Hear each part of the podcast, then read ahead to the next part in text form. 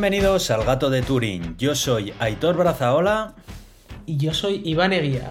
Estás escuchando el episodio 143. Buenas tardes, Iván. ¿Cómo estás? Buenas tardes. Eh, pues aquí estoy, peleándome como nunca con una máquina. Eh, bueno, ya alguno puede que lo sepa. Me he comprado un MacBook Pro.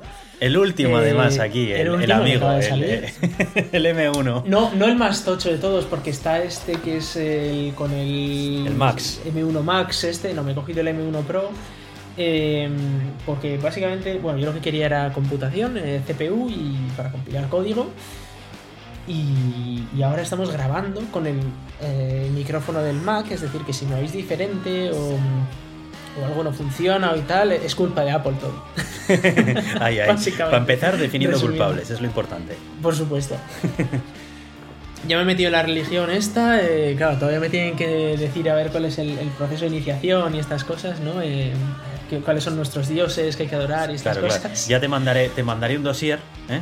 Eh, por, no correo certificado con eh, todo lo que te tienes que leer acerca de a, qué dioses debes adorar, de qué manera tienes que mirar al resto de personas por la calle y el resto de otras cosas. Pero bueno. Sí, sí. En fin. Bueno, pero bromas pues, aparte, cuéntanos un poco que, cuáles son tus sensaciones, porque, a ver, hace falta también decir que es la primera vez que estás usando un Mac tú, tú para ti, ¿Alguna vez has cogido O sea, es la primera vez que. No, no, no. O sea, no he tocado un Mac en mi vida. Por eso, o sea, esto es un bautismo de fuego, como quien dice. O sea, tú has cogido y has dicho. A saco, voy con todo. Voy a probar esto y a ver, si me, a ver si me gusta o no me gusta o qué, ¿no? Eso sí, y de hecho, bueno, ha sido muy a lo loco. De hecho, mi pareja ya tiene un iPhone. Yo estoy esperando el iPhone de, la empresa que, que, se está haciendo un poco, está tardando un poco pero he podido probar un iPhone ya, eh, porque lo, he podido configurar, lo he podido ver cómo va. Eh, para empezar, tengo que decir que lo de que no pueda abrir un archivo ICS e importarlo al calendario por defecto es un, es un cachondeo. O sea, los archivos eh, iCal estos, ¿no? Que son precisamente de Apple, para, para, tener tu calendario en Apple, que son los que Apple manda a otras plataformas cuando envían los, los eventos, ¿no? Por ejemplo, cuando te invitan a un evento te manda un iCal. Eh, pues el móvil no funciona así, o sea, no puedes importar un iCal sin más. Ahí tengo que hacer un, par de anotaciones. Y es que si lo abres desde mail, el cliente de correo electrónico, sí que tienes la opción de importarlo. Y si no lo abres desde mail, tienes un atajo que te puedes instalar, que es de la aplicación oficial de atajos de, iOS, que vamos, que no es aquí piratería en plan chunga. no, no, claro que y no puedes, es piratería Y puedes integrarlo en aplicaciones de terceros.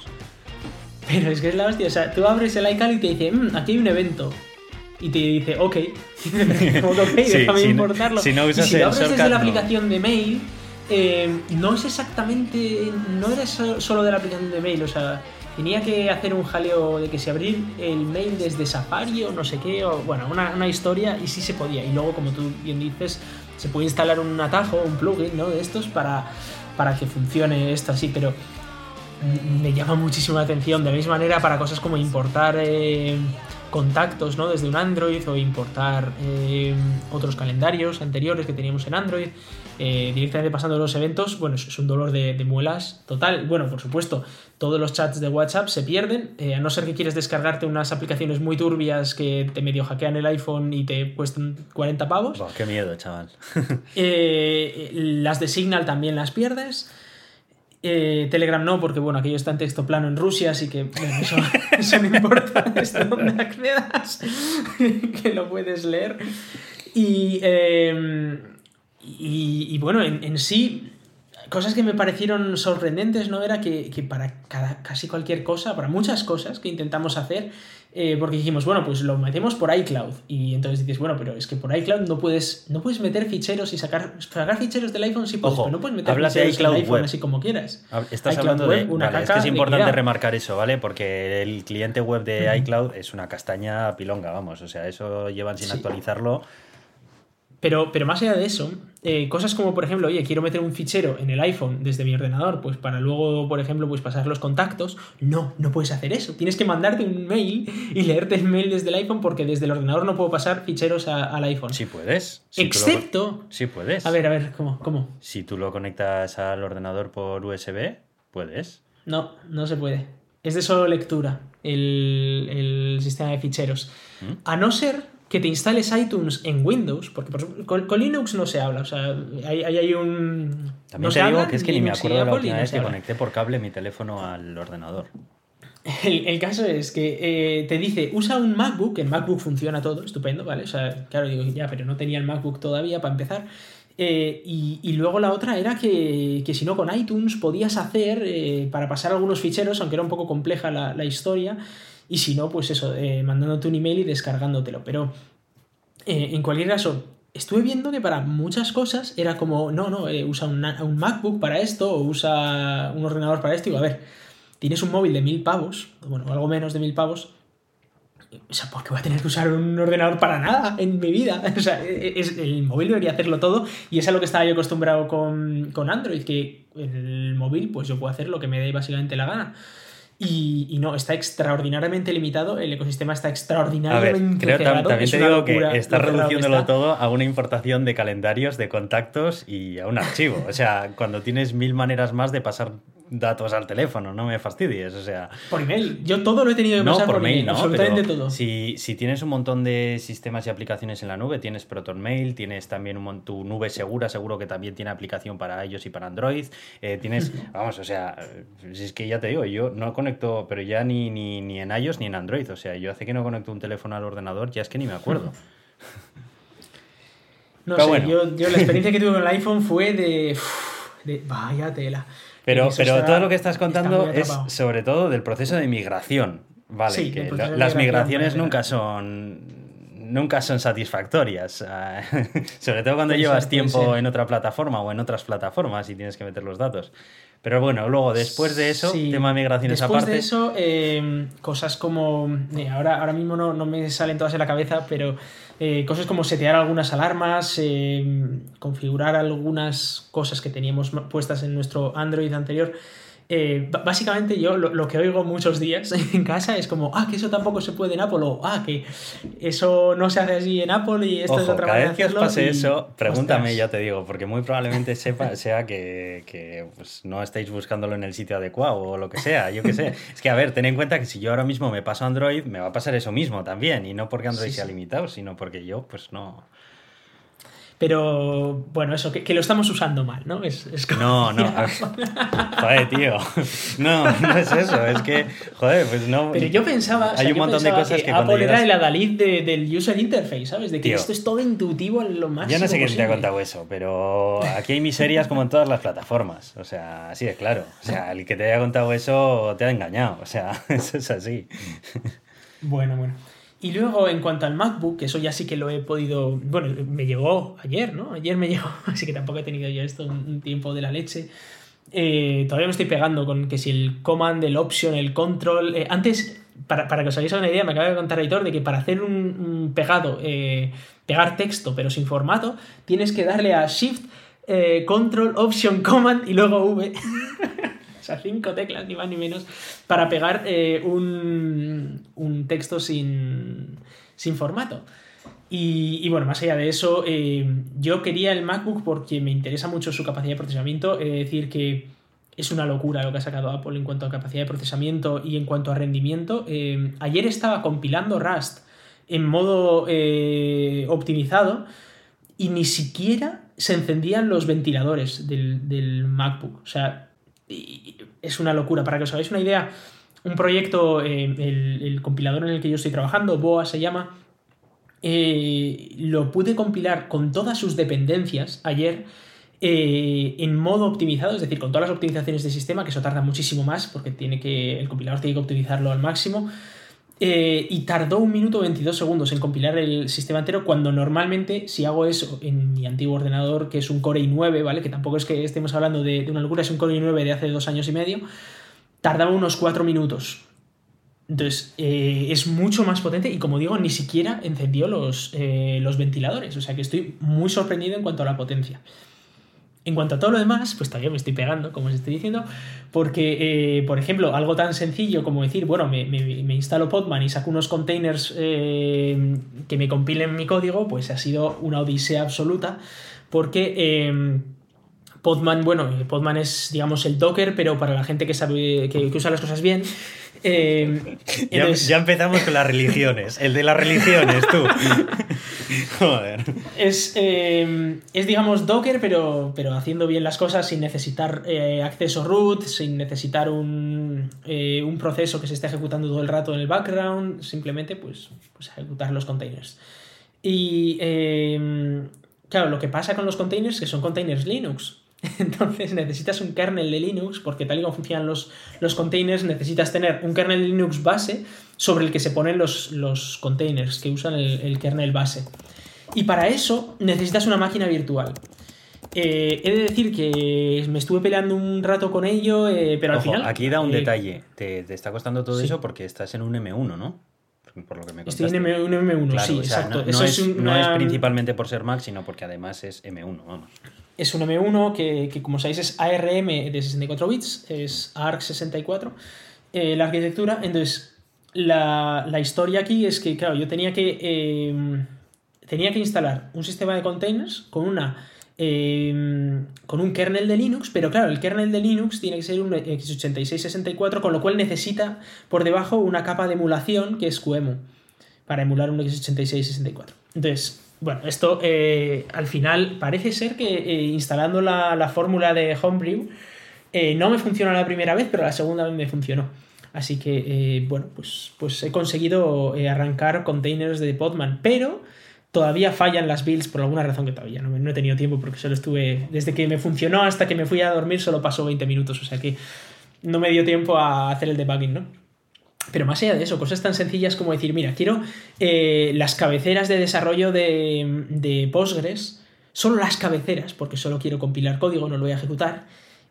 Y tampoco se puede. O sea, bueno, claro, me lo puedo compilar todo de. puedo compilar Postgres de, desde su fuente, ¿no? Pero con Homebrew podía instalarme o toda la librería de, Postgres más eh, más los, las, las, cabeceras o eh, directamente todo Postgres con cabeceras, librerías y todo. Pero no podía meter solo las cabeceras. Y aún así, aún instalándolo todo como, como había que instalar, todavía no he conseguido que el linker del de, LLVM me, me, acceda a las librerías. O sea que bueno, estoy aquí metiendo una chapa técnica de la leche, pero Básicamente me estoy, me estoy pegando mucho, mucho, mucho por conseguir tener mi entorno de desarrollo eh, como lo tenía más o menos montado, ¿no? Con esa idea de que, bueno, pues levantas los containers cuando, cuando quieras ejecutarlo, eh, compilas el código y todo funciona bonito y, va muy rápido. Eh, en el caso de la, del compilador, como está 100% escrito en Rust, pues no necesita librerías externas y entonces pues va, va toda caña, lo compila todo y no tiene ningún problema, ¿no? Pero, pero es verdad que en, los casos, en otros casos pues sí que ha habido... Todavía me estoy pegando con ello, vamos. Y luego ya has visto, ahora mismo para grabar el podcast, Aitor. que si intentamos estar grabando por Face, sabiéndonos por FaceTime. Bueno, pero eso era por la versión nueva de FaceTime, tío, que eh, nunca he probado a hacer un FaceTime y al mismo tiempo estar haciendo otras cosas. Se conoce que FaceTime es una aplicación más pensada para hacer videollamadas a nivel personal que, que, a nivel de, pues eso, de grabar un podcast con varias aplicaciones abiertas, más rollo Teams y cosas así. Bueno, yo no sabía eso, yo no sabía que FaceTime secuestra, como quien dice, el audio de la sesión y, demás. No sé, también como es una versión muy nueva de FaceTime y que todavía le faltan además características por llegar que van a venir en la siguiente minor y demás, eh, ya te digo que lo han cambiado entero. Si es que cuando lo hemos abierto eh, yo no sabía ni por dónde empezar, vamos, o sea, está entero cambiado. Pero bueno, a ver, de todas maneras también te digo que ten paciencia, realmente piensa que es la primera vez que estás utilizando eh, macOS, mm, dejando fanatismos y rollos aparte, tiene un montón de cosas que mejorar. Y también tiene muchas otras cosas de Power User que llevan mucho tiempo para aprender. Es un sistema operativo muy, muy, muy maduro y que tiene un, en apariencia aparenta ser muy sencillo, o sea, tú lo ves, ves el escritorio de macOS y dices, oh, qué sencillo, ¿no? Qué fácil, Apple, jo, la interfaz de usuario, bla, bla, bla. Pero eh, como Power User hay un montón de atajos de teclado, de, pequeños truquitos, de atajos de otro tipo de cosas en el sistema y de historias que requiere tiempo de, irlos descubriendo, irlos aprendiendo. Yo te voy pasando de vez en cuando, pues igual, alguna información o algo, o cuando tienes alguna cosa... Tú cuando estés tardando demasiado en hacer algo raro, a no ser de que sea tus movidas y tus hechicerías esas de Podman y cosas de esas de, de tal. Pero si son cosas así un poco más normales, tú escríbeme, porque llevo muchísimos años eh, utilizando Mac y es que me las sé prácticamente todas, ¿no? Entonces, eh, olvida, sácate eso de la cabeza que te han dicho de, oh, no, Mac es todo súper sencillo. A ver, es sencillo si te quedas en la superficie. Si eres el típico usuario que solo utiliza el ordenador para navegar y para hacer no sé qué, pues sí, es sencillo. Pues bueno, pues abres tal y poco más. Pero hay mucha más profundidad tras esa sencillez y para power users como nosotros que utilizamos el ordenador para labores más técnicas, no es que no lo haga, es que requiere un poco de conocer un poco mejor el sistema y de saber pues un poco qué tal, ¿no? En resumen, dale un poco de tiempo. Em, pues bueno, pues eh, va a haber un montón de cosas con las que te vas a pelear. Pero vamos, que no te quiero decir nada si yo ahora mismo cojo y me cambio esperaba, a Linux. esperaba pelearme un poco, sí. Me va a pasar lo mismo con Linux si me paso. O, o, con Android, ¿me entiendes? O sea, al final. Bueno, no sé yo. ¿eh? Sí, sí, además, sobre todo porque estás acostumbrado a que las, las cosas se hagan de una determinada manera y llegas a una plataforma en la que se hacen de otra diferente. Pero bueno, sin más.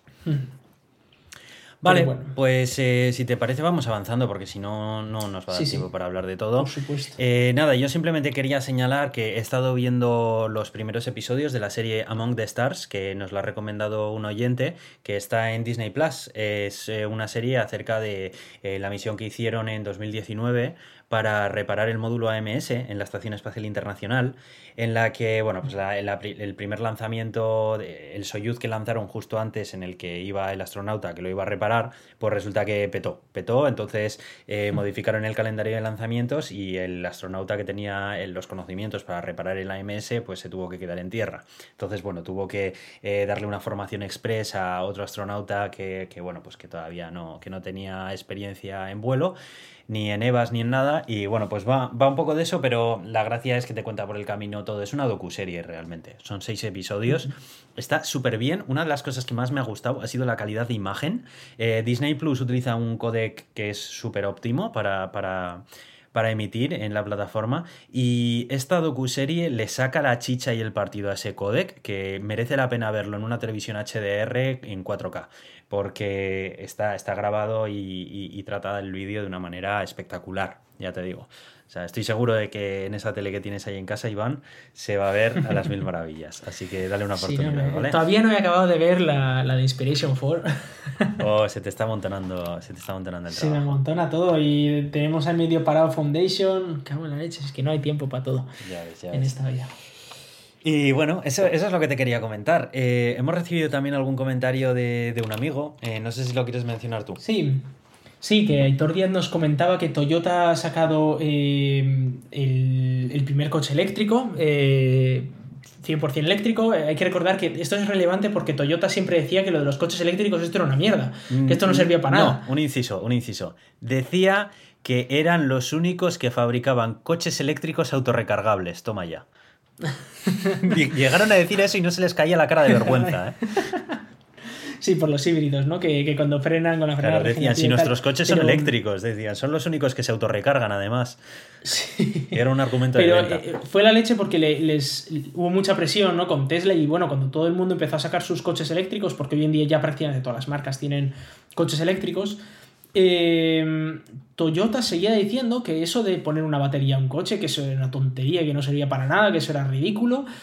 Pero es más, es que lo decían tan, tan tarde como el año pasado, ¿vale? Incluso este año no sé si lo han dicho.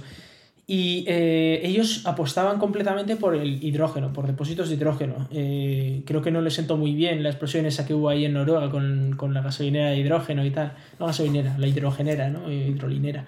Pero bueno, en cualquier caso, han sacado un coche, pero yo creo que esto es más por tema normativo, ¿no? De que quieren, quieren cumplir con la normativa y han sacado un coche eléctrico, pues porque si no en algunos países como China, pues no pueden ni siquiera vender eh, sus coches eh, sin pagar unos, unos cánones brutales e incluso en Europa y tal pues necesitan tener estos coches 100% eléctricos es que ya estamos en una época en la que, en fin, bueno, están ahora, ¿no? Eh, nuestros, nuestros gobernantes tirando monedas a la fontana de Trevi para pedir suerte para el cambio climático en lugar de tomar decisiones. Así que eh, ya, ya, vemos en la situación en la que hemos llegado, ¿no? De que ya eh, la, la, única solución posible menos, es rezar. Iván, Iván, ¿cómo, ¿cómo, echaban de menos todos nuestros que, oyentes tu ironía? Lo que pasa.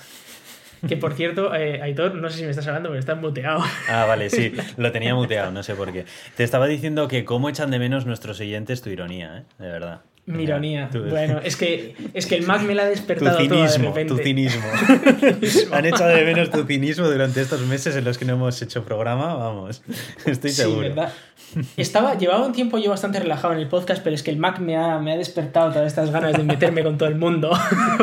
Qué tío, qué tío. Bueno, no pues. sé si has visto la imagen, que se han juntado todos a empezar a tirar monedas a la fontana de Trevi para pedir suerte. No, no, no la he visto. Yo pensaba que lo estabas diciendo de broma. No, no, no, no, que, que ha ocurrido de verdad, tío, que, que es, es impresionante y ya no sé qué hacer. Bueno, pues eso funciona seguro, tío. ¿No? ¿Qué te hace Sí, pensar? claro, ¿verdad? Venga, di los métodos de contacto y vamos a empezar con las noticias, anda. Vamos allá. Bueno, pues eh, nos podéis escribir por Twitter en arroba el gato de Turing o eh, por email a contacto arroba elgatodeturing.com. Y tenemos también una página en Facebook que es elgatodeturing.com barra Facebook. Además, Creo que eh, lo has dicho al revés. El gato de Turing. Sí, es verdad. Facebook no existe, pero bueno. No, es facebook.com barra el gato de Turing. Sí. Bueno, si tenéis Facebook es vuestro problema. Es, me la contéis.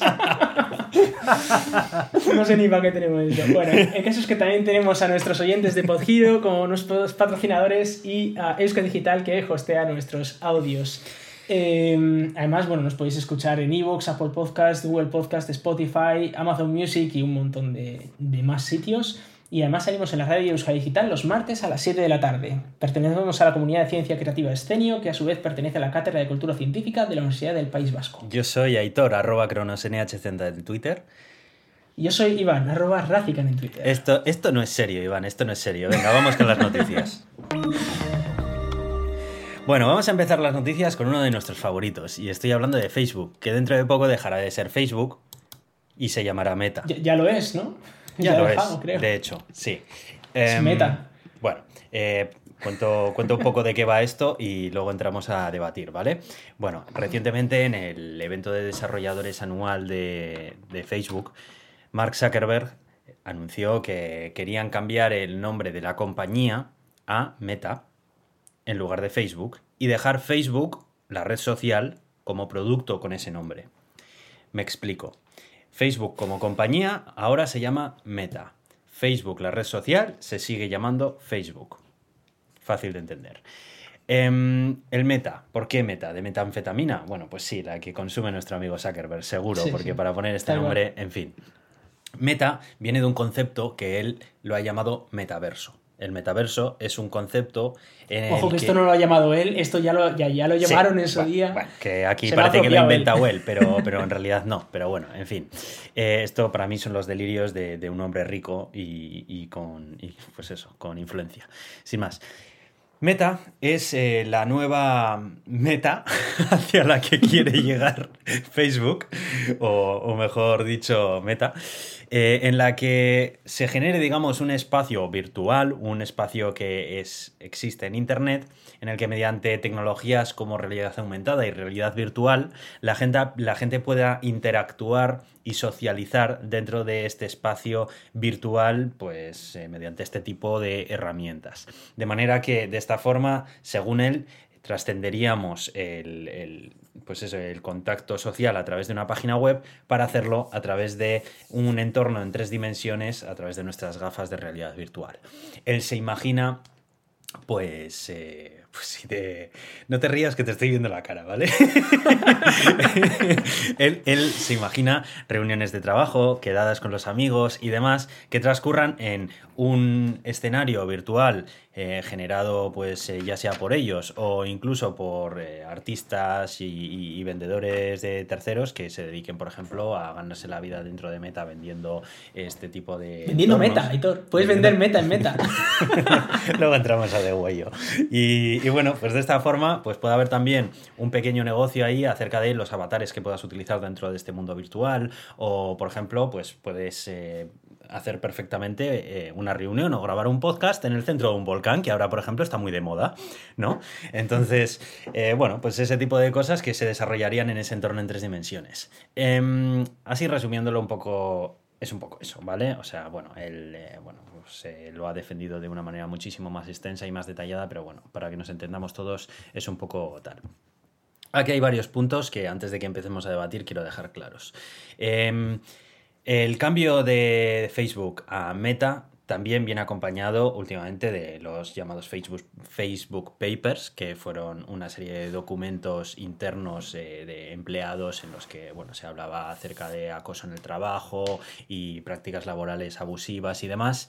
Y además, eh, pues la crisis de identidad que está teniendo eh, recientemente Facebook, pues, pues con todo el tema de Cambridge Analytica y un montón de otras cosas que están salpicando Facebook y están sacando a la luz el verdadera, la verdadera finalidad de Facebook, y, dices lo de que están salpicando, dices que, están salpicando como si fuera ahora, pero Cambridge Analytica fue hace ya cinco años. Bueno, sí, llevan cinco años salpicados. Por lo salpicados en la mierda total. Es que ya desde Cambridge Analytica hasta hoy no han parado de cada vez que salía Facebook en las noticias era para algo malo. Entonces, bueno, él no lo ha pintado de esta forma, él no ha, no ha dado a entender que lo hacen porque la marca Facebook realmente pues eh, tiene la reputación manchada, pero es bastante evidente que uno de los factores que han tenido en cuenta a la hora de hacer este cambio tan importante tiene que ser ese también, ¿no?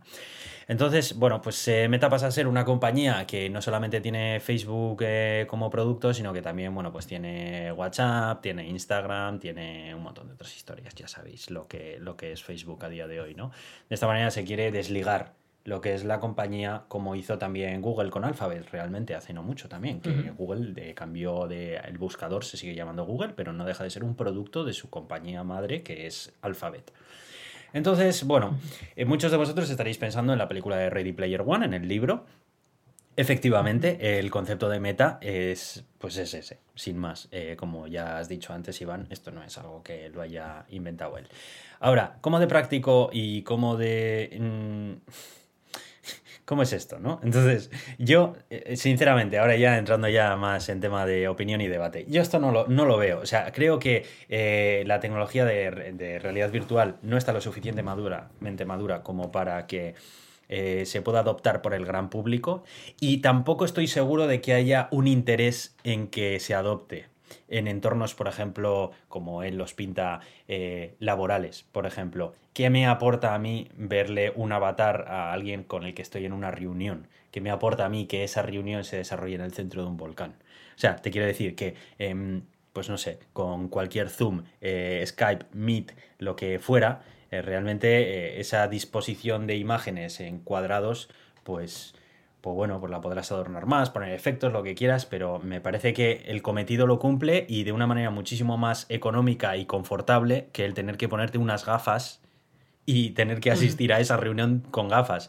Eh, esto de las gafas de realidad virtual está muy bien para uso lúdico y para el que se las pueda permitir y lo que quiera. Es cierto que han sacado algunas eh, gafas un poco más baratas, recordemos que Facebook compró Oculus en su momento, pero esto sigue siendo una pieza de hardware que no está al alcance de cualquiera. Entonces, bueno, ese es un poco el resumen. Adelante, Iván. ¿Qué opinas acerca de todo este cambio y, qué opinión te merece? Bueno, esto. Eh, o sea, esto es una maniobra brutal de Mark Zuckerberg para conseguir parecer más humano. No sé si has visto su avatar, pero su avatar parece más humano que él. Es, una maniobra totalmente de publicitaria de, este señor. Más allá de eso, eh, a ver, lo que es evidente es que esto sale a cuenta de Facebook, todo el mundo sabe que es una mierda en cuanto a la privacidad. Eh, bueno, tienen datos de absolutamente todo el mundo sobre absolutamente toda su vida. Y entonces, pues, eh, alguien dentro de la compañía ha dicho esto no puede seguir así, nos cambiamos el nombre y así ya se nos van todos nuestros problemas. Y eh, Zuckerberg ha dicho, pues venga, va, vamos con ello. Y además presentamos esta idea de olla del metaverso, que ya se veía venir, o sea, y esto ya se comentó en su día, Zuckerberg ya lo comentó eh, con el tema de las gafas de realidad virtual y tal, ¿no? Hizo algunas presentaciones hace ya dos años con gafas de realidad virtual en la que él, eh, en la que básicamente todos eran avatares y tal, y, bueno, intentando hacer pruebas de, una idea parecida a esta. A ver, esto, esto la idea es llevar a Facebook al siguiente nivel y, me parece totalmente eh, razonable el, el, punto de vista de ahí, ¿no? A, día de hoy tienen absolutamente toda la información sobre todas tus interacciones en la web, en toda la web, no solo en Facebook, ¿eh? o sea, en toda la web saben exactamente todo lo que haces. Eh, tienen absoluto control de tu posición, de, tu día a día, de dónde trabajas, de con quién te relacionas, de todos tus amigos, de todas tus amistades, todos tus gustos y absolutamente todo sobre tu vida.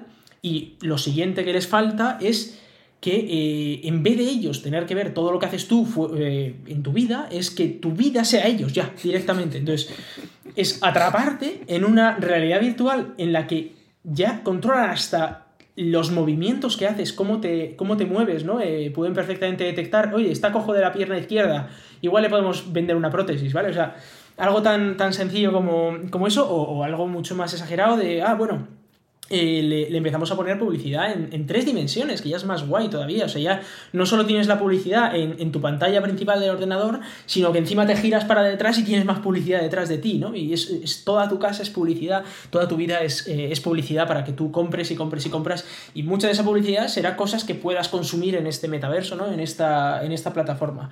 Eh, tecnológicamente, podríamos estar ya ahí, es decir, existe la tecnología para que estemos ahí, pero no está al alcance de la mayoría de gente. Y aquí es donde Facebook vuelve a poner el modelo freemium, eh, no, freemium, el modelo eh, tú eres el producto al alcance de todo, es decir, ¿quieres entrar en el metaverso? Tú tranquilo, hasta yo te puedo dar las gafas, no sé si gratis, pero muy baratas, porque me, toda la información que tú me vas a dar por entrar ahí, me, me va a dar tanto dinero que te pago 10 gafas si quieres, ¿vale? Entonces, eh, es esta, idea, ¿no? De que, bueno, Facebook es gratis. ¿Por qué Facebook es gratis? Esta, una plataforma en la que tú puedes eh, interactuar con amigos, en la que tú puedes compartir eh, tus momentos y en, las que, en la que tú puedes guardar eh, ingentes cantidades de fotos, de, vídeos, de artículos, que eso cuesta, cuesta un montón, cuesta un montón de, de espacio en disco, etcétera es tan simple como que te venden, venden toda tu información y, esto lo sabemos desde, desde hace ya más de 10 años, yo creo. lo de Cambridge Analytica que le hemos comentado antes, que ocurrió hace 5, fue como un, bueno, esto ya se sabía, o sea, simplemente ha sido la demostración palpable en un papel de que, esto era así, pero ya se sabía. Eh, entonces, el hecho de que puedan controlar absolutamente todo, eh, tenerte totalmente metido en una realidad virtual, eh, es perfecto para ellos porque pueden controlar absolutamente todos los estímulos que tú recibes.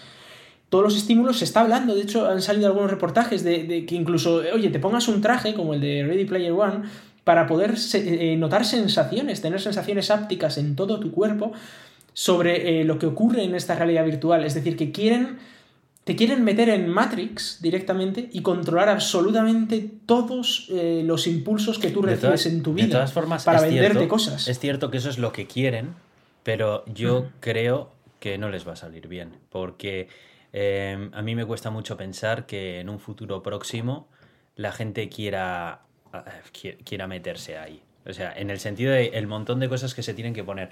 Facebook a día de hoy es una red social muy utilizada por, por gente ya más mayor. La gente más joven está en Instagram y en otras eh, plataformas, ¿no? da igual, eh, Instagram, WhatsApp, Facebook son el tridente perfecto. Pertenece a, los mismos, pero eh, yo no veo al tipo de usuario que utiliza, que no son usuarios tecnológicos principalmente, o sea, a ver, hay de todo, ¿vale? De acuerdo, en Facebook y en Instagram.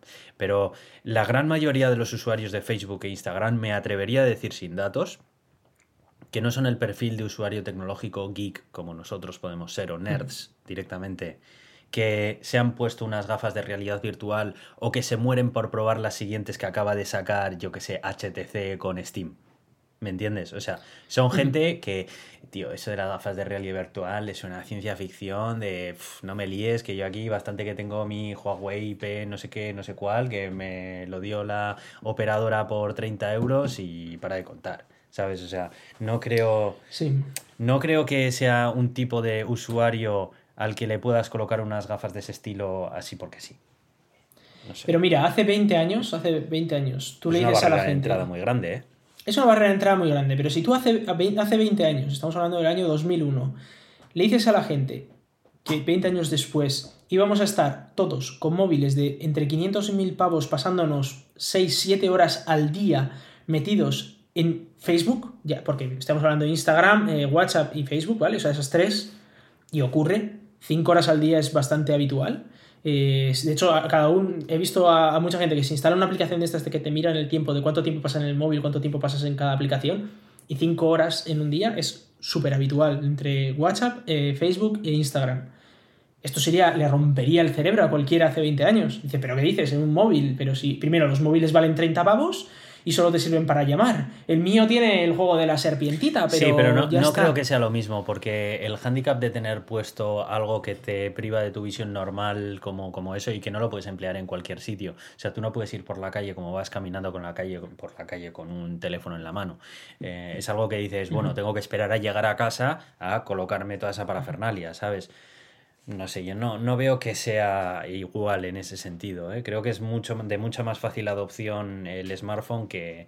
es más fácil la adopción. Este. Pero, pero la vida ha cambiado muchísimo en estos 20 años. hasta el punto de que yo digo que en los próximos 20 yo no descarto que, estemos viviendo algo, una situación así. Ya te digo, no te digo toda tu vida, pero 5 horas metido ahí en la. Pero lo que ha dado a cambio los smartphones y lo que da a cambio un mundo como ese virtual no creo que esté a la misma altura. O sea, realmente no estás haciendo nada que con un smartphone no puedas hacer.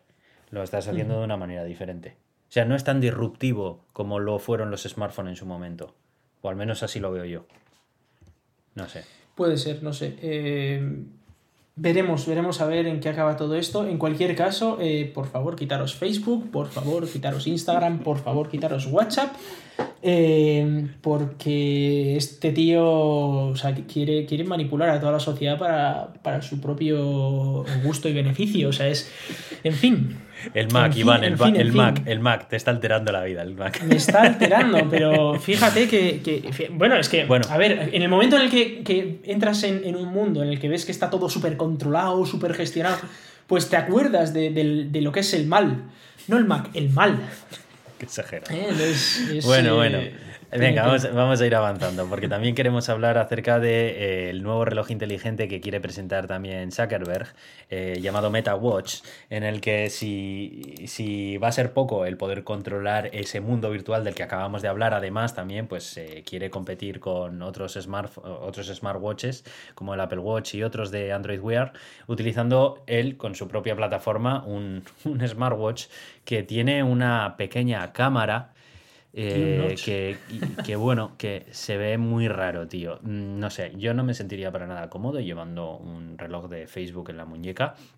Estoy seguro de que obtendrá tantos datos de ti que será baratísimo. Eh, todavía es, es eh, es una imagen filtrada, ¿vale? Realmente no es un producto, todavía no, no se ha presentado oficialmente, pero todo apunta a que se presentará dentro de poco. Parece que quiere saltar al terreno de los wearables también, eh, Meta. Y bueno, pues la imagen que veo yo. mejor que tener algo encima que te vaya siguiendo en toda tu vida, ¿no? Sí, la verdad, eh, no sé, no sé. Aquí lo tiene un poco más complicado porque si le quiere colocar un sistema operativo a esto, va a tener que aliarse, va a tener que aliarse probablemente con Android de alguna forma. Yo pienso que puede ser algún tipo de colaboración entre Google y, Facebook o algún desarrollo propio de algún sistema operativo muy reducido, tipo a este que funcionaba por. ¿Cómo se llama? El de OnePlus, ¿sabes? Este, que era un sistema operativo. RTOS, ¿no? RTOS. Eh, que funcione con algo de eso o que funcione con alguna versión eh, muy, muy, muy personalizada de Android. Me da a mí la sensación que puede ser esto. Así que bueno, pues hablaremos, hablaremos más cuando eh, A mí me, llama mucho la atención lo de tener una cámara en el reloj, porque, bueno, más allá de que eh, es evidente los problemas de seguridad, de privacidad y todo esto, es que yo me imagino haciéndome una videollamada con el reloj delante de la cara todo el rato, los primeros 30 segundos vaya, pero luego el brazo empieza a doler, ¿eh? Y, y, claro, y se te cae, y entonces va a ser una papada cámara. Claro. Eso te iba a decir. Cuando el brazo se te baje. En fin. No sé, no sé, esta gente ya. Yo no lo veo, yo no lo veo, pero bueno, ya, ya veremos a ver qué, qué sacan. Bueno, luego te quería mencionar a través, eh, bueno, estamos últimamente con redes sociales, hablo que este episodio está siendo a tope social network. Muy ¿eh? social, ¿verdad? Em, nuestro amigo Trump, y además nada, bueno, estamos diciendo... da, ganas de apagar el internet. nuestro amigo Trump, eh, como ya sabemos, tuvo un desencuentro importante con Twitter, que es curioso porque al mismo tiempo es una de las empresas que más fama le dieron gracias a dejarle publicar esos tweets ardientes y y demás que ponía, ¿no? Que, bueno, pues cada vez que publicaba algo Trump en Twitter, pues provocaba una revolución en algún país. Casi, casi. Bueno, pues eh, como finalmente Twitter y otras redes sociales decidieron banearle de sus plataformas, pues porque incitaban al odio, tarde, pero bueno, de esto ya hablamos en otro episodio del gato de Turing, pues realmente eh, al final ha decidido crear su propia red social, que ahora vamos a ver que no es tan propia como parece en apariencia, pero bueno. Truth Social, em, encima tiene narices porque se abandera con la palabra truth. que es verdad. Pero además has visto el eslogan, ¿no? Sigue la verdad. Follow the truth, ¿no? Eh, dejando claro que si quieres eh, estar libre de todo tipo de influencias y únicamente leer información verdadera, lo que tienes que hacer es utilizar la plataforma Truth, porque para eso se llama Truth, ¿vale? O sea, quiere dejarlo bastante bien claro. Bueno, eh, se ha aliado con, una empresa para eh, crear esta plataforma tecnológica, pero luego nos hemos dado cuenta que realmente la plataforma eh, social esta no deja de ser un fork de Mastodon, que no sé si hemos hablado alguna vez de Mastodon aquí, que era una alternativa open source de Twitter, bueno, una, no es exactamente una alternativa open source a Twitter, pero bueno, es un desarrollo open source hecho eh, inspirándose mucho en cómo funciona Twitter, en, eh, la estética de Twitter y demás, de forma que, pues, bueno, pues eh, pueda no esté bajo el yugo de Twitter y de las reglas de Twitter. Pero lo, más relevante de Mastodon es que es federado, es decir, que tú puedes tener tu servidor de Mastodon en el que tú tienes a tus amigos de Mastodon y te puedes comunicar entre servidores de Mastodon, es decir, pues eh, yo qué sé, nosotros por ejemplo podríamos tener un servidor de Mastodon del gato de Turing y aquí pues se nos unen, yo qué sé, los, que se nos unan, ¿no? Pero luego puede haber otro servidor de Mastodon de Rust, por ejemplo, del lenguaje de programación. Y, nos podemos mencionar unos a otros, ¿no? Y el servidor nuestro, pues lo pagamos nosotros, el otro lo pagan ellos, y hay ciertos usuarios en un sitio y ciertos usuarios en otro, se pueden comunicar entre ellos, se pueden hacer cosas privadas de, dentro de cada servidor. Entonces, eh, no es exactamente como Twitter, es como serían muchos Twitters interconectados entre ellos. Es, digamos, eh, descentralizado y, federado. Entonces, es, interesante eh, la idea. es de este mundo también del que salen también otros protocolos como Matrix, que es para mensajería instantánea cifrada y, cosas así, ¿no? Está, está bastante bien Mastodon. Claro, más allá de eso, por supuesto, tú puedes montar la comunidad de Mastodon que te dé la gana, claro. El tema es que le ha hecho un rebranding a todo Mastodon y no, ha hecho, por lo visto, referencias a Mastodon. Y bueno, pues la comunidad de desarrollo de Mastodon eh, pues se quejó, se quejó públicamente y bueno, le han, metido caña y demás. Y bueno, pues eh, no estoy seguro de a dónde va a ir esto a parar, si en algún momento tal. Creo que estaban presentando ya una versión alfa y, y parece que estaba yendo hacia adelante. Así que bueno, pues no sé. Em, muy triste, muy triste lo de, lo de esto, pero bueno, al final si queremos un Internet libre, tiene que ser libre también para todos. Nos guste o no nos guste. Como empecemos a poner puertas al campo, es malo. Es un debate bastante interesante porque... Em, porque tú como empresa privada puedes decidir no hostearle, ¿vale? Sí. De acuerdo. Pero tampoco creo que sea correcto eh, prohibirle estar en Internet.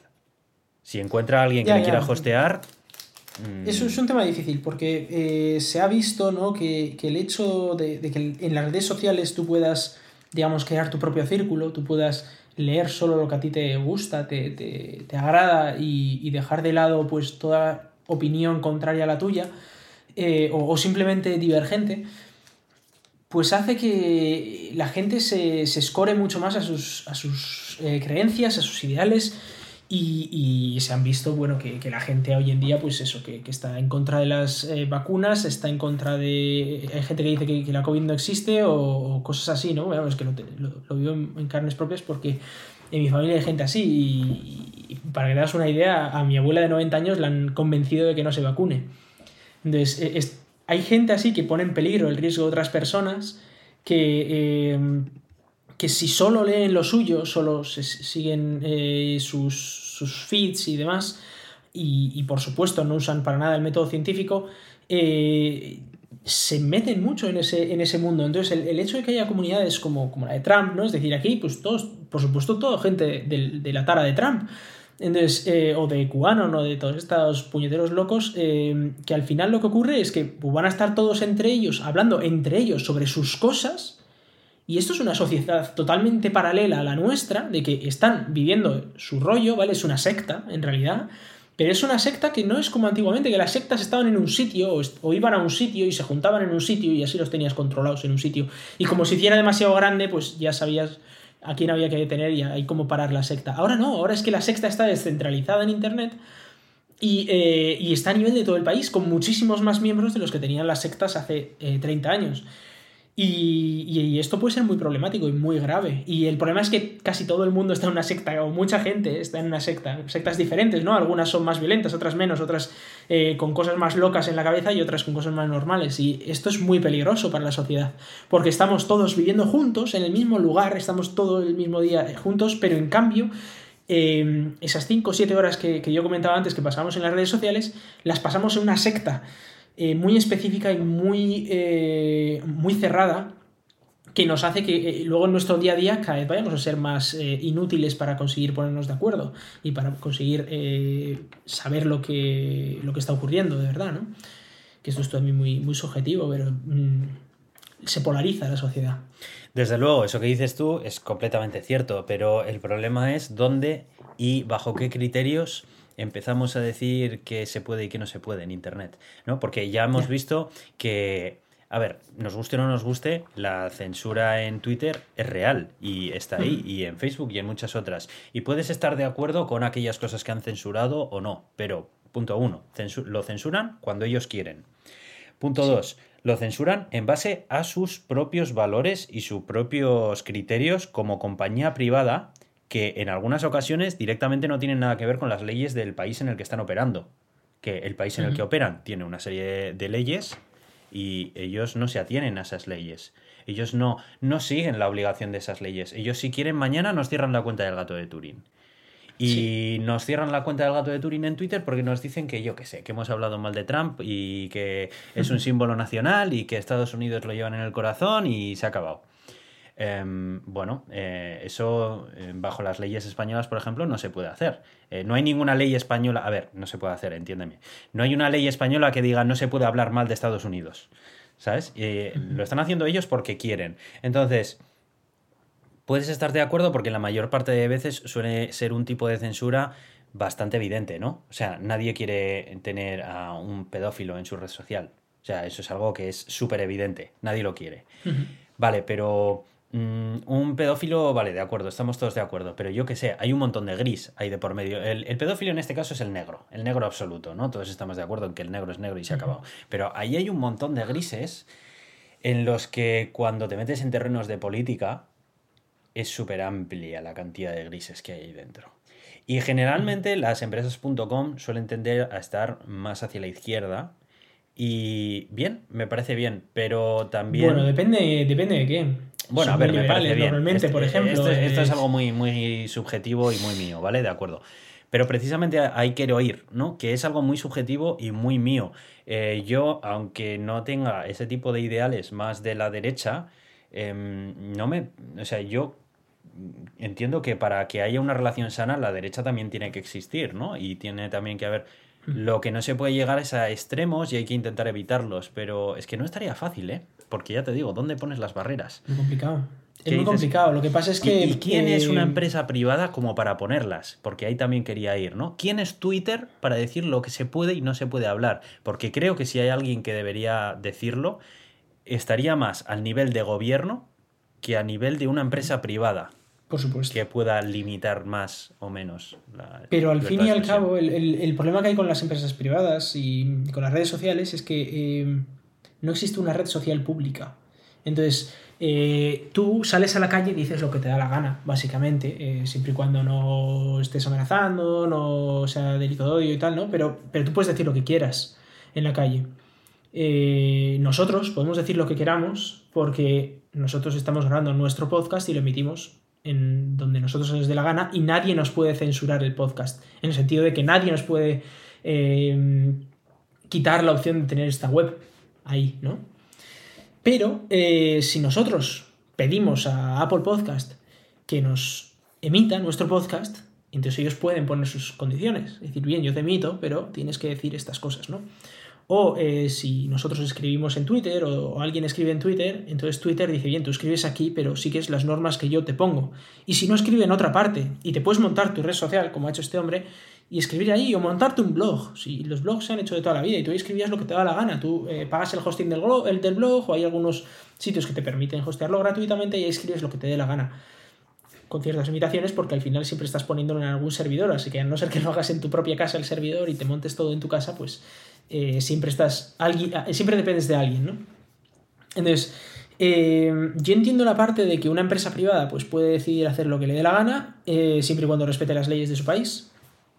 Y censurar en una empresa privada, pues sí, es lo que ha ocurrido toda la vida.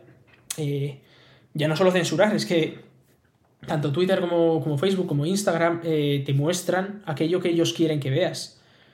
Entonces, más allá de que tú puedas escribir lo que te dé la gana en el muro de Facebook, eso puede que Facebook decida no enseñárselo a nadie porque no le apetece, porque no le interesa. Y a ti te enseñen cosas que le interese a Facebook, que le interese a la, empresa que está pagando a Facebook por detrás. Entonces, eh, es, muy, es muy complicado legislar ahí, porque al final es una comunidad privada, ¿no? Sí, pero es... Eh, es una comunidad privada que tiene un tamaño tan grande que sin ser pública es casi pública. Y ocurre lo mismo con las leyes antimonopolio. Cuando eh, la Unión Europea le obligó a Microsoft a eh, dar un mensaje de aviso cada vez que abrías Internet Explorer para que te mm, enseñara que otros navegadores existieran, existían y tú pudieras elegir el navegador, era porque les acusaron de monopolio en los navegadores. Y tú puedes decir a día de hoy, bueno, pero ¿por qué no le ocurre lo mismo a Apple con iOS? ¿No? Realmente, eh, que te preinstala Safari y a ellos pues no les han dicho eso. Pues ocurre precisamente por el tamaño de unos y otros. Porque cuando el tamaño es pequeño, cuando la, eh, cantidad de usuarios que hay no es representativa de un país entero, por ejemplo, mm, no es un monopolio que tú dentro de tu plataforma mm, eh, obligues a hacer las cosas de una determinada manera, porque es algo minoritario. Pues el que no quiera ajustarse a tus normas, pues tiene un montón de otras opciones más y ya está. Pero cuando una plataforma alcanza un tamaño como el de usuarios que tiene Windows, por ejemplo, ahí ya sí es un tema en el que se legisla, ¿no? dice, bueno, es que, no sé, me lo estoy inventando, ¿eh? Pero el 90% de toda la población utiliza Windows. Claro, ahí ya sí, ahí ya sí, ¿no? Entonces, eh, ahí ya es cuando es otra cosa, claro, no es lo mismo. Entonces yo creo que de alguna manera aquí pasa un poco parecido. Claro, no es lo mismo una red social como Mastodon o como Truth, esta que se ha sacado el tipo este de la manga, que igual la utiliza un 5% de todo un país, que sí que es cierto que en Estados Unidos un 5% es mucha peña. Sería una locura, ¿eh? Que lo usaran 5%. Sería una locura, pero bueno. Pero es que a lo mejor la gente que utiliza Twitter o Facebook o no sé qué, igual es el 95% restante. Entonces, claro, igual dentro de Truth tú puedes hacer y deshacer lo que quieras, pero cuando lo estás haciendo en algo como Facebook, como, como tal, yo creo que ahí los gobiernos sí que deberían de poder meter mano. Pero de cualquier forma, esto es un debate que nos daría para horas, ¿eh? o sea, porque aquí hay muchísimo, muchísimo de lo que hablar. Así que bueno, sin más, vamos a avanzar porque tampoco es cuestión de ponernos ahora a hablar acerca de esto. Sí, pero mira, hablando de gobiernos metiéndose en, eh, Internet y legislando y censurando, eh, vamos a hablar de la ley Z, eh, que, pues, tiene el, nombre de, este famoso político español, catalán, y que ahora está en el gobierno español. Y que, bueno, aunque todavía la ley no se ha publicado, sí que eh, se está hablando ya de lo que va a contener, ¿vale? Y, bueno, en, sí habla de, lo que es la, censura, ¿no? Del copyright. Intenta intenta hablar del copyright y mejorar los derechos de autor, la gestión de los derechos de autor. Entonces, aquí la historia es la siguiente, ¿no? Es que em, supongamos que nosotros en el gato de Turing aquí emitimos el sonido de un partido de fútbol o de algo que está protegido por derechos de autor, ¿no? Eh, en el caso en el que lo hiciéramos, pues hoy día de hoy nos pueden denunciar, ¿no? Y, y una de dos, o nos obligan a quitar eh, el audio, o, tenemos que pagar una multa, o cosas así, o tenemos que pagar los derechos de autor, ¿no? Entonces, eh, la, historia de esto es que quiere IZ, y bueno, no solo IZ, todo, todo su equipo ¿no? del ministerio, que eh, automáticamente si alguna plataforma detecta que por streaming en directo se está emitiendo algo que pudiera tener derechos de autor, que automáticamente se bloquee. Y esto significa, de hecho, eh, cosas como que, por ejemplo, de hecho se ha hecho precisamente para eh, la, Liga de Fútbol Profesional y no sé si Netflix también era otra que, que la había hecho. Y es que, eh, por lo visto, ocurre en, en, algunos streamings que alguien pues emite pues un poco de, vídeo de algún partido de fútbol o lo que sea mientras lo comentan o lo que sea y tal y lo que quieren es que automáticamente eh, Twitch o quien sea o, YouTube o lo que sea instantáneamente en tiempo real según se empieza a emitir algo que sea de, de derechos de autor de la liga se pare de emitir, se pare la emisión y eh, ahí es donde entra la historia. Y claro, para esto, por supuesto, necesitas inteligencia artificial porque nadie va a estar revisando todos los strings para darle al botón de parar. Eh, y de qué es lo que va a parar. Derechos de autor, pero ¿qué derechos de autor? Y si tú tienes comprados esos derechos de autor, ¿cómo los declaras? Y a mí me surge también la cuestión de cómo es la ingesta de este vídeo para hacer ese procesado. O sea, ¿qué pasa? Que mm. cualquier streaming que fluya por internet pasa por algún servidor ahora súper chungo de, de esta gente de... sí. Eh, o sea, a nivel técnico, estoy intentando aterrizarlo a nivel técnico y, me parece una locura, ¿no? A nivel técnico es muy complicado, pero es que hay algo más gordo todavía que al nivel técnico, que es a nivel jurídico. Y es que hasta ahora, si había una infracción de derechos de autor, quien decidía si había una infracción de derechos de autor y, por lo tanto, eh, pues decidía la multa o lo que, lo que sea que te tuviera que ocurrir a cuenta de eso era un juez. Claro. Una persona con estudios que tiene una judicatura, que tiene. Eh, que se sabe las leyes, que interpreta las leyes, porque para eso están las leyes, para ser interpretadas, y eh, que finalmente toma una decisión y se, se crea jurisprudencia y bueno, pues cómo funciona el sistema judicial, al fin y al cabo, que está sujeto a las leyes de cada país que se hacen por el, eh, por, el gobierno, por el, bueno, por el Parlamento. ¿no? Eh, la separación de, poderes, ¿no? que es el Parlamento, hace las leyes, el gobierno tiene el control de, las policías, hace que las ejecuta, ejecutor las ejecuta, y, y luego está la judicatura que las interpreta y, hace de juez, literalmente, para decidir si se están quebrantando o no y cuánto, queda a manos de una máquina. Un algoritmo que ha sido programado por un equipo, que ha sido entrenado por un equipo, ¿no? porque bueno, hoy en día ya no se programa la, inteligencia artificial, pero se entrena, ¿no? ha sido entrenado por un equipo muy pequeño, de, de 20, 30 personas, o 100, me da igual, aunque sean sido 100 personas, que nadie les ha elegido, que ellos interpretan las leyes como ellos las consideran y que sin ningún juez ellos son los creadores de la ley, los ejecutores de la ley y los jueces de lo que ocurre y además lo hace una máquina de manera automática sin que ni una persona lo supervise. Esto me recuerda a lo que comentaba antes. En este caso es una máquina, es un algoritmo, pero en el otro caso era eh, los dueños de la empresa X que tiene una red social. Que dices, bueno, ¿quién eres tú para decidir acerca de algo que le afecta a la libertad de expresión, que hay una serie de leyes, historias y demás. Eh, bueno, esto lo hace el gobierno, ¿no? Pero de alguna forma, pero se está saltando realmente Entiendo. pero bueno, yo, lo veo, yo veo que se está saltando el Poder Judicial aquí, algo así. Eh, claro, eh, y mm, sí que no es el gobierno el que va a implementar esta, esta tecnología. ¿eh? La, tecnología la van a implementar cada, cada mundo streaming, o sea, cada, cada streamer en su rollo lo va a implementar. Ah, o sea que esto Twitch implementará una cosa. una implementación técnica creada por los dueños de la plataforma. Claro, claro, eso es. la ley básicamente, que todavía es un borrador, ¿vale? Pero la ley básicamente lo que dice es, si tú quieres hacer streaming, tienes que tener un sistema automatizado que en el momento en el que se emita algo con derechos de autor que no estén pagados, se paren. Esta gente se cree que cuando vayan a tocar a la puerta de Google para eh, obligarles a hacer esta estupidez y hacer dedicarle una cantidad de recursos técnicos que afectarían a todos los usuarios a nivel global en su plataforma, eh, van a ceder y van a hacerlo o van a hacer como lo que ocurrió con Google News, que cuando les empezaron a tocar las narices cogió Google y dijo, mira, ¿sabes qué te digo? Que fuera Google News en España y Santas Pascuas y sigo con mi vida. Pues precisamente, bueno, sobre, sobre Google, eh, en concreto YouTube ya hace algunos de estos checks automáticos cuando tú subes un vídeo. Sí, pero lo hace YouTube. si tienes música, si tienes tal y tal. Pero lo hace YouTube ya de, antes y bajo los criterios de YouTube. bajo los no bajo los criterios que le diga ahora el gobierno. Pero eh, más allá de eso, eh, bueno, lo que hace YouTube lo hace simplemente para evitarse juicios después. Entonces ya va controlando y tal.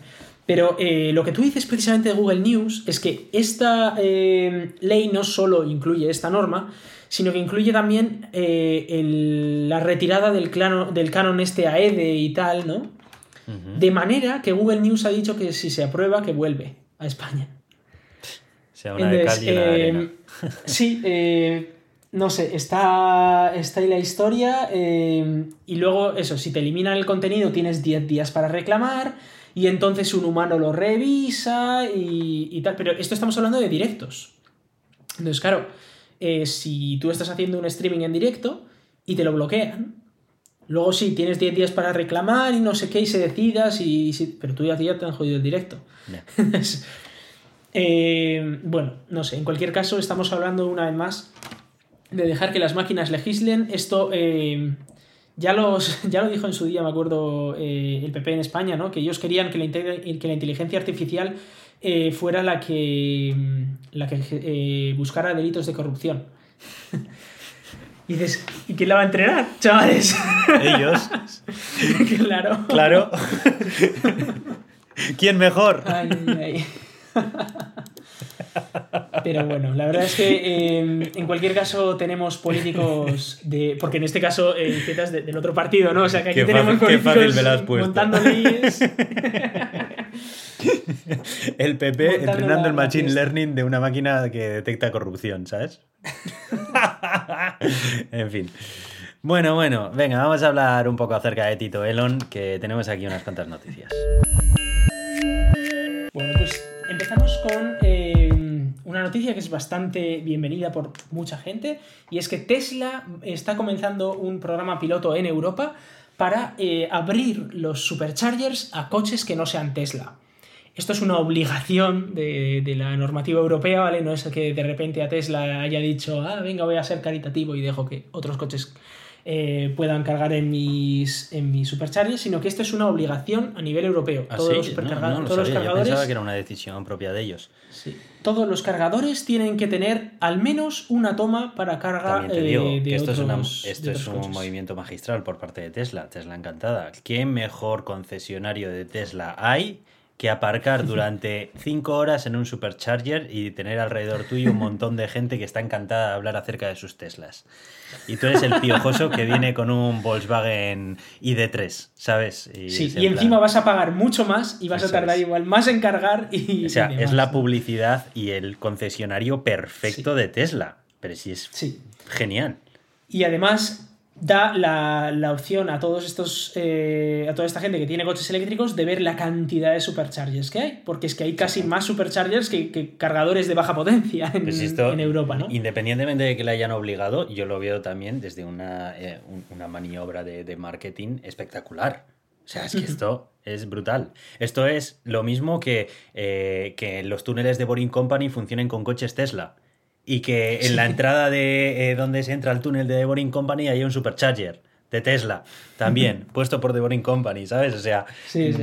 mm, une los puntos, ¿sabes? O sea, esto es fantástico. Sí, sí, Joder. Y luego dicen, no Pues invertimos en publicidad. Dices, no, no, si ya sé que como tal, o sea, no pagas a una agencia publicitaria, eso está claro. Pero Sí, sí, sí, pero, pero evidentemente hacen campañas publicitarias. Y mm, la gracia aquí es que vas a poder también suscribirte, es decir, que vas a tener un servicio de suscripción también en el que tú pagas, pues, o no está claro si mensualmente o qué, para tenerlo más barato y para tener eh, esas opciones, ¿no? Aunque, no tengas un, un coche Tesla. La verdad es aunque que, seas el eh, patito feo aunque seas el patito feo. cuando eh, entres en un... esto yo creo que viene también eh, a cuenta de que eh, se encontró el año pasado un error en los superchargers y es que si tú venías con un coche que no era Tesla y te ponías a cargar, como no, de- como no conseguía contactar con tu cuenta de, de pago de Tesla, te dejaba cargar gratis. Entonces, eh, se dieron cuenta, por supuesto lo arreglaron. en No es un error, es una feature, ¿no? Sí, ¿no? Porque claro, a ver, la, la gracia era eso, que dices, oye, yo vengo aquí con mi Volkswagen que decías tú antes, lo pongo a cargar, el supercharger intenta cobrar a mi cuenta de Tesla, pero mi cuenta de Tesla no está, así que no me cobran, sin más, y puedo cargar gratis. Eh, bueno. bueno. esto lo arreglaron y ahora han aprovechado el tirón para, para precisamente hacer que, que todo el mundo cargue. Esto es más complicado llevarlo a cabo en Estados Unidos porque allí no usan un eh, conector eh, estándar usan uno privado, parece en Apple, ¿no? Eh, aquí en Europa, en cambio, pues eh, se, han, se han podido abrir un poco y usan el cargador que por obligación les hace eh, la Comisión Europea eh, usar, ¿no? Que es el, el CSS Combo o el tipo 2. Así que, eh, nada, desde mi punto de vista, hombre, claro, yo que tengo un Tesla, esto es una putada porque nos va a venir más gente y ya bastante llenos están los superchargers como para que encima me quiten espacio, ¿no? Pero bueno, eh, ¿qué se le va a hacer? con los precios de la luz hoy en día a uno le, cuesta mover el coche ya. Aunque bueno, está mucho peor la gasolina. ¿eh? Ayer estábamos aquí fuera y a 1,98 estaba. Vaya tela. Y quería traer, bueno, he traído un par de mm, un par de noticias que, son un poco graciositas, ¿no? Eh, voy a hablar la primera del Sentry Mode nuevo que ha sacado, el modo Centinela nuevo que ha sacado Tesla. Eh, que no sé si, sabéis que, bueno, en Europa sobre todo hay una normativa que obliga ahora a todos los coches eléctricos a tener un pequeño altavoz y a meter ruido cuando estén por debajo de ciertos, eh, cierta velocidad porque el ruido de las ruedas no es suficiente y puede asustar a la gente. Además, normalmente cuando vas a 20, 30 por hora es porque vas por ciudad y existe la posibilidad de que alguien no se dé cuenta, eh, ya no solo personas que no miren, sino personas que igual eh, tienen algún impedimento porque son ciegas o lo He de decir sobre eso que alguna vez que lo hemos mencionado aquí en el podcast hace tiempo, eh, me parecía una tontería eh, más de una vez he hecho bromas acerca de ello y desde que tenemos un híbrido enchufable en casa no me parece tanta tontería porque es mucho más fácil de lo que parece que cuando esté maniobrando un vehículo eléctrico híbrido enchufable no, no le oigas y puedas tener un problema. Como te pise un coche, bueno, en fin, eh, puede, puede ocurrirte una avería muy, muy, muy grande. O sea, es un peligro real, no es, no es una tontería, vamos, como yo pensaba inicialmente. Me, me retracto yo en esto. ¿eh? La normativa también indica que tiene que sonar más si vas a más velocidad y cosas así, ¿no? Y eh, a cuenta de esto, pues ha habido que poner eh, un altavoz a todos los Tesla. El mío creo que no lo tiene, pero no estoy seguro. Pero igual me lo obligan a poner porque dijeron que igual para 2025 era obligatorio incluso en, coches antiguos. Y eh, lo que ha hecho Tesla ha sido pues eh, aprovecharlo. Me, obligan a hacer algo, pues lo aprovecho como a mí de la gana. ¿no? Entonces ha sacado una nueva actualización en, en los coches y en la aplicación del móvil que trae dos cosas interesantes. La primera es que tú puedes ver el modo centinela del coche en directo, ¿no? Entonces, si se activa el modo centinela, eh, en, directo te aparece la imagen, el vídeo en directo en tu móvil. Que además va cifrado, Tesla no puede verlo. Y tú puedes ver lo que está ocurriendo. Si realmente es algo malo, ¿no? Que, está, que ah, yo que sé, alguien está rayando tu coche, alguien está intentando robarte. O simplemente es una activación errónea y entonces pues pasas del tema, ¿no? Y además, con esta, como ahora tiene esta característica de que puede emitir el vídeo en directo, también puede emitir sonido en directo, pero bueno, eh, no tiene micrófonos el Tesla, ¿vale? Por fuera, para emitir sonido, pero sí tiene el altavoz. Entonces, lo que puedes hacer es tú hablar a través del altavoz del, coche de Tesla y decirle cosas, decirle cosas turbias a, la gente que, yo que sé que, que haya activado el Centinela, ¿vale? Y además tiene un modificador de voz para que no te reconozcan la voz. Bueno, bueno, bueno, bueno. Entonces tú puedes empezar a decirle, ¡eh tú! Quita, ¿Y qué haces? No me rayes el coche. Y el coche se pone a Es que me imagino a los ingenieros en Tesla, ¿sabes? Pensando en este tipo de funciones que dices, tío, ¿de verdad? O sea, ¿sacáis tiempo para, para, hacer esto? Es que, joder. Pero es que ya se está hablando de que vas a poder incluso activarlo cuando estés eh, conduciendo, porque la idea de este altavoz también es emitir sonido mientras conduces a baja velocidad, de manera que tú puedas hablar con la gente de fuera, es en plan de, oye, que voy, eh, que voy, y, que la gente te oiga, ¿vale? Y, luego también eh, que el sonido que emita sea personalizable, es decir, no sé si has oído alguna vez el sonido que emiten los Renault, es un ruido así como muy, bueno, como muy genérico, ¿no? y tal pues tú aquí podrías tener, pues yo qué sé, el cancán que estuviera sonando mientras estás andando y cosas así. Entonces todo el mundo ve que aquí viene el Tesla montando la parda. y personalizable, por supuesto. Entonces, eh, bueno, nada, me, ha hecho bastante gracia, la verdad, no sé hasta dónde va a llegar esto. Eh, y habrá que irlo viendo. Eh, si en algún momento a mí me ponen un altavoz o me dejan usarlo, pues ya yo contaré a ver cómo es esta Dentro historia. De poco YouTube se llenará de vídeos de yankees haciendo esto ahí. Porque además, eh, hasta donde yo sé, todavía esto no está activado en Europa. Supongo que las leyes europeas son un poco más. es que igual ni les dejan. Conservadores. Decir, porque aquí en Europa no puedes hacer cualquier cosa con los coches, ¿eh? Joder, anda que no. Sí. Ahí, pues hombre, son mucho más liberales, luego así andan, pero no sé, me ha hecho, me ha hecho gracia. Y luego la otra noticia que tenía es que eh, un, un, usuario de Tesla ha conseguido poner un volante normal en su coche. Explica, explícalo mejor, porque si lo dices así va a quedar como. Sí, em, básicamente eh, Tesla ha sacado un nuevo Model S hace ya unos meses, se llama el Model S Plate. Que, bueno, todavía las unidades vienen contaditas, ¿no? Porque es un coche, bueno, es un pepinazo de coche, tres motores tiene, eh, unas velocidades, una locura, ¿no? Y eh, entre otras cosas, por defecto te viene con un volante de carreras como los de Fórmula 1, ¿vale?